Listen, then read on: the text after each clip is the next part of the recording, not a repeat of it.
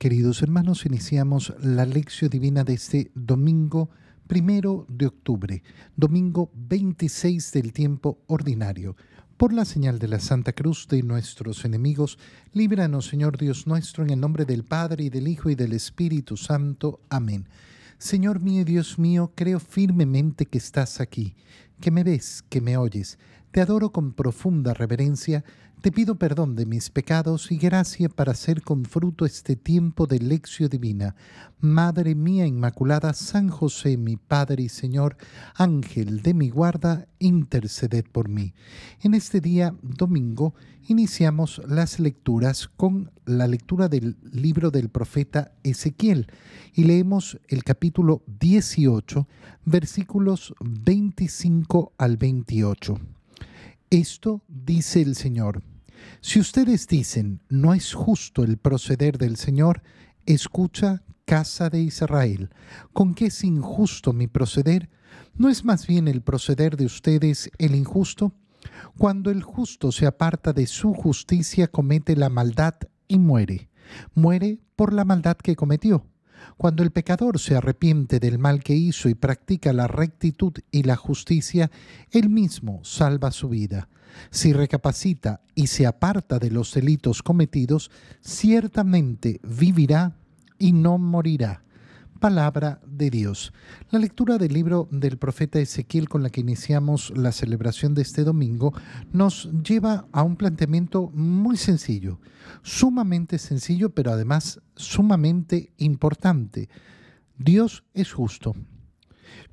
Cualquier idea que yo pueda tener en mi cabeza, cualquier idea que haya en mi cabeza, en cualquier momento y ante cualquier circunstancia de que Dios actúa con injusticia, yo inmediatamente tengo que saber que esa idea está equivocada, que está errada, que se me ha pasado por la cabeza una idea que no tiene ningún sentido. ¿Por qué? Porque Dios es siempre justo. ¿Quiénes no somos justos? Nosotros. Nosotros los hombres cometemos una serie de injusticias. Esto que parece eh, tan elemental, bueno, resulta que a, muchas personas les cuesta y les cuesta muchísimo a lo largo de la vida y por eso vienen tantas rebeldías en el corazón. Sobre todo por lo que hablábamos el domingo pasado, cuando veíamos esa parábola de esos viñadores contratados eh, por un denario eh, por jornada y que habían esperado más. Y claro, la falsa esperanza, la esperanza que yo me pongo a mí mismo en mi cabeza, me lleva a pensar que Dios puede actuar con injusticia. Dios es malo, se llevó a mi mamá. Dios es malo porque me quitó el trabajo. Dios es malo porque cometió esta injusticia contra mí. Claro, inmediatamente tenemos que detener ese pensamiento y decir, no, Dios no es malo. Dios no actúa nunca con injusticia y por tanto o yo estoy viendo mal las cosas o estoy en un planteamiento completamente equivocado eh, culpando a Dios de lo que Dios no tiene culpa. Oye, a mí me pasa muchas veces tener que preguntarle a las personas que me dicen, es que yo no entiendo por qué Dios, y comienzo a cuestionarlo sobre lo que me está contando y digo, disculpa, ¿Por qué lo quieres culpar a Dios si fue tu decisión? Ay, es que, es que no quería aceptarlo. Es que no quería aceptar mi propia responsabilidad y por eso era más fácil culpar a cualquiera. Y si Dios podía ser el culpable, entonces lo, culpable, lo culpaba también a Él. Fíjate cómo empieza entonces la lectura que acabamos de hacer. Si ustedes dicen, no es justo el proceder del Señor, escucha, casa de Israel. ¿Cómo que es injusto mi proceder? ¿No es más, bien el proceder de ustedes el injusto? Punto de partida. Dios nunca es el injusto. Somos nosotros. ¿Y en qué se basa la justicia de Dios? Cuando el justo se aparta de su justicia, comete la maldad y muere. ¿Por qué? Porque así lo decidió. Porque así lo decidió. Podía haber sido un justo toda su vida, pero resulta que en un momento se apartó de la justicia. ¿Qué nos dice el Señor? Atentos. La vida, La vida eh, de fe, la vida de los hijos de Dios, la vida de aquellos que creen en el Señor, se mide en la perseverancia y en la constancia hasta el final del camino. No vale de nada eh, el, decir, no, yo fui buenísimo cuando era joven, ya, ya con eso estoy. No, no, hermano mío, el camino de fe es hasta la muerte. El camino es de perseverancia hasta la muerte. No vale de nada decir yo pasé mucho tiempo en el camino haciendo el bien. Y en cambio nos dice, de la misma manera, cuando el pecador se arrepiente del mal que hizo y practica la rectitud y la justicia, salva su vida. Es decir, ¿qué nos está diciendo? La justicia de Dios se basa en lo que nosotros decidimos. Qué bonito es cuando queremos que la justicia de Dios se base en lo que nosotros no decidimos. Ah, no, eh, eh, no importa si pecas, igual Dios te va a salvar. No es lo que nos está diciendo el Señor. Ten mucho cuidado con esa idea falsa de misericordia, porque es una absoluta mentira. Nosotros decidimos, decidimos si creer en el Señor o no. En la segunda lectura leemos la carta de San Pablo a los Filipenses, capítulo 2, versículos 1 al 11. Hermanos, si alguna fuerza tiene una advertencia en nombre de Cristo, si de algo sirve una exhortación nacida del amor, si nos une el mismo espíritu y si ustedes me profesan un afecto entrañable, llénenme de alegría teniendo todos una misma manera de pensar, un mismo amor, unas mismas aspiraciones y una sola alma. Nada hagan por espíritu de rivalidad ni presunción. Antes bien, por humildad, cada uno considera a los demás como superiores a sí mismo y no busque su propio interés, sino el del prójimo. Tengan los mismos sentimientos que tuvo Cristo Jesús. Cristo, siendo Dios, no consideró que debía aferrarse a las prerrogativas de su condición divina, sino que por el contrario, se anonadó a sí mismo, tomando la condición de siervo, e hizo y se hizo semejante a los hombres. Así, hecho uno de ellos, se humilló a sí mismo, y por obediencia aceptó incluso la muerte y una muerte de cruz por eso Dios lo exaltó sobre todas las cosas y le otorgó el nombre que está sobre todo nombre, para que al nombre de Jesús todos doblen la rodilla, en el cielo, en la tierra y en los abismos, y todos reconozcan públicamente que Jesucristo es el Señor para gloria de Dios Padre. Palabra de Dios.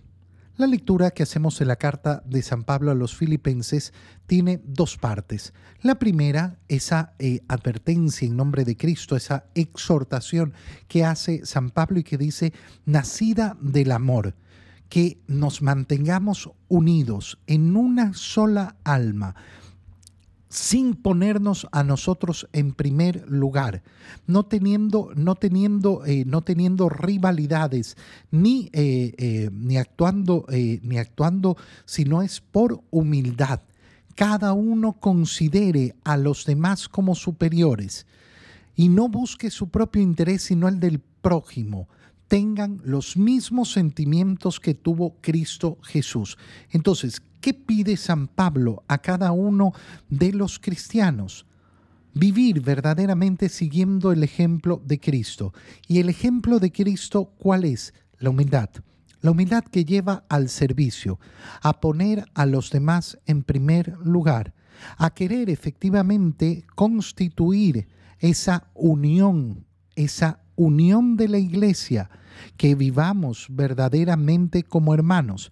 ¿Y cuál es la segunda parte? La segunda parte es la justificación de lo que está diciendo San Pablo, porque está diciendo sigan el ejemplo de humildad de Cristo. ¿Y qué es lo que pone? Cristo, siendo Dios, no consideró que debía aferrarse a las prerrogativas de su condición divina. ¿Qué significa esta frase? Que Cristo es el verbo de Dios y que a pesar de ser el verbo de Dios, la segunda persona de la Santísima Trinidad, que ha existido desde siempre, antes de todos los siglos, Dios de Dios, luz de luz, Dios verdadero de Dios verdadero, por amor a nosotros, hizo el acto de humillación, de encarnarse, de hacerse hombre, de hacerse semejante a nosotros. Dios que se hace una criatura, que entra en la historia, que entra en el mundo. ¿Para qué? Para buscar nuestra salvación, para entregarnos la salvación. Y entonces no se aferró a su condición. Claro, podía haber dicho, eh, yo soy Dios, ¿cómo me voy a hacer hombre? Y de hecho, esta es la gran, eh, la gran tentación del demonio. El demonio no aguanta esta idea. ¿Cómo voy a yo, eh, cómo voy a, a estar debajo de un Dios que se hace hombre? No lo soporta el demonio. Y entonces, esta es la manera en que Dios nos ha mostrado el, el camino. No se ha aferrado a esas prerrogativas, sino que por el contrario, se anonadó a sí mismo, se rebajó, tomando la condición de siervo, se hizo semejante a los hombres, y así se ha humillado. Se ha humillado por obediencia y aceptó incluso la muerte y una muerte de cruz. Y ese es el motivo, esa obediencia, esa humillación, ese acto de humildad, el que ha llevado a que Dios lo exalte sobre todas las cosas. Y ahora su nombre está sobre todo nombre, y ante él debe doblarse toda rodilla. ¿Qué nos está diciendo San Pablo en definitiva? El camino de la gloria es el camino de la humillación. El camino de la gloria es el camino de la humillación. Quien no quiere caminar el camino de la humillación no va a alcanzar la gloria. Pongo un solo ejemplo uno solo y, muy sencillo. Piensa en aquellas personas que dicen, yo no me confieso con un hombre pecador igual que yo. ¿Por qué tengo que ir yo a arrodillarme delante de un hombre para pedir perdón por mis pecados? Para humillarte, para caminar el camino hacia la gloria, porque el camino hacia la gloria pasa por el camino de la humillación. En el Evangelio, leemos el Evangelio de San Mateo, capítulo 21, versículos 28 al 32. En aquel tiempo Jesús dijo a los sumos sacerdotes y a los ancianos del pueblo, ¿qué opinan de esto? Un hombre que tenía dos hijos fue a ver al primero y le ordenó, Hijo, ve a trabajar hoy en la viña. Él le contestó, Ya voy, Señor, pero no fue. El padre se dirigió al segundo y le dijo lo mismo. Este le respondió, no quiero ir, pero se arrepintió y fue. ¿Cuál de los dos hizo la voluntad del padre? Ellos le respondieron, el segundo. Entonces Jesús les dijo, yo les aseguro que los publicanos y las prostitutas se les han adelantado en el camino del reino de Dios, porque vino a ustedes Juan, predicó el camino de la justicia y no le creyeron, en cambio, los publicanos y las prostitutas sí le creyeron. Ustedes, ni siquiera después de haber visto, se han arrepentido ni han creído en él. Palabra del Señor. Dos ideas para introducir la lectura del Evangelio para que nos sirva efectivamente como referencia. La primera, mira lo duro que es el discurso del Señor.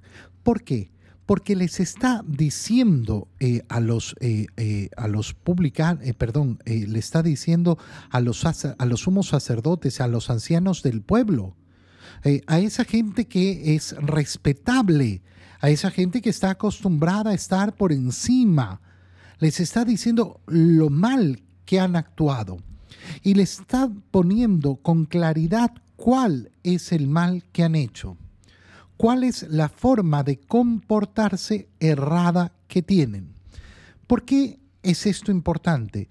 Porque a veces eh, se nos quiere vender la idea de que el Evangelio, el mensaje de Cristo, debe ser transmitido solo con palabras dulces y amables. Crear un discurso lindo y bonito, que sea agradable a los oídos, que deleite a todos. Pero, hermano mío, eso no es el Evangelio. Ese no es el modo en que Jesús predica.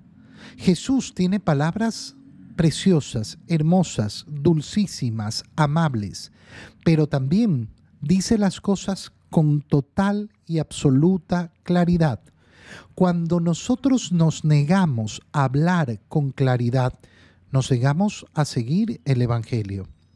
Cuando no queremos llamar al pecado pecado, cuando no queremos llamar a las cosas por su nombre, cuando todo es, eh, eh, ay, bueno, es que hay que mirar, hay que pensar, hay que ver, hay que decir lo bonito. Bueno, ¿yo en qué estoy? ¿Predicando el Evangelio o estoy preocupado de cómo me miran, de cómo me aceptan los demás? Y entonces, claro, no se trata de tratar mal a las personas, pero se trata de tener la valentía de decir lo que hay que decir en el momento en que hay que decirlo y decir las cosas con mucha claridad y llamar a las cosas por su nombre. Si no estamos dispuestos a esto, no tenemos, lógicamente, ese valor que nos enseña el Señor y nosotros somos imitadores de Cristo y por tanto tenemos que imitarlo en ese valor. Segunda idea importantísima, darse cuenta que la línea que sigue el Evangelio que acabamos de leer es muy sencilla. No, no sirve de nada llenarse la boca de palabras. No sirve de nada llenarse la boca de palabras. El amor el verdadero amor se manifiesta solo y exclusivamente con nuestras obras. Ahí donde no hay obras, no hay amor. Esto cuando eh, analizamos nuestra propia conciencia a veces se nos olvida. Se nos olvida ¿por qué? Porque tenemos pensamientos claros y entonces decimos, no, no, yo sí amo a Dios porque yo sé que hay que amar a Dios. Hermano mío, sí, muy bien que sepas que hay que amar a Dios pero muéstrame tu amor. Y el amor se muestra con las obras. Muchas personas en este mundo están convencidas de que el amor a Dios es una simple idea, que yo sé que hay que amar a Dios y con eso basta.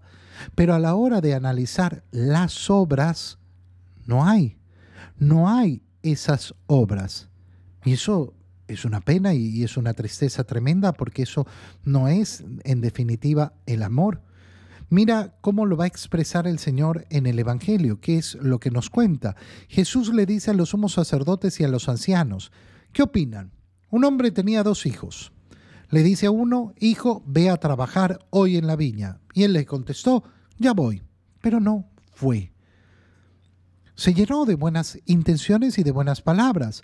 Le contestó a su, padre con, eh, con, amabilidad, le contestó a su padre mostrando efectivamente esa docilidad para escuchar los mandatos de su padre, la disposición de su corazón. Pero al final del día no hizo, no hizo lo que había dicho que iba a hacer. Por tanto, ¿cómo se portó? Como un hipócrita. Un hipócrita que dijo una cosa pero no, eh, no, la, eh, no, la, hizo. El otro, en cambio, le, eh, le contestó, no quiero ir, pero se arrepintió y fue. ¿A qué nos recuerda lo que acabamos de leer? A la primera lectura, donde el Señor nos decía, así que yo procedo con injusticia. Miren cuál es mi injusticia. Si un justo comienza a pecar, y se olvida de su justicia, se pierde. ¿Por qué? Porque decidió no seguir siendo justo. Podrá llenarse de muy lindas palabras, pero decidió no hacer lo que tenía que hacer. Pero si uno que ha vivido en pecado se arrepiente y comienza a caminar el camino de la rectitud, entonces ha salvado su vida.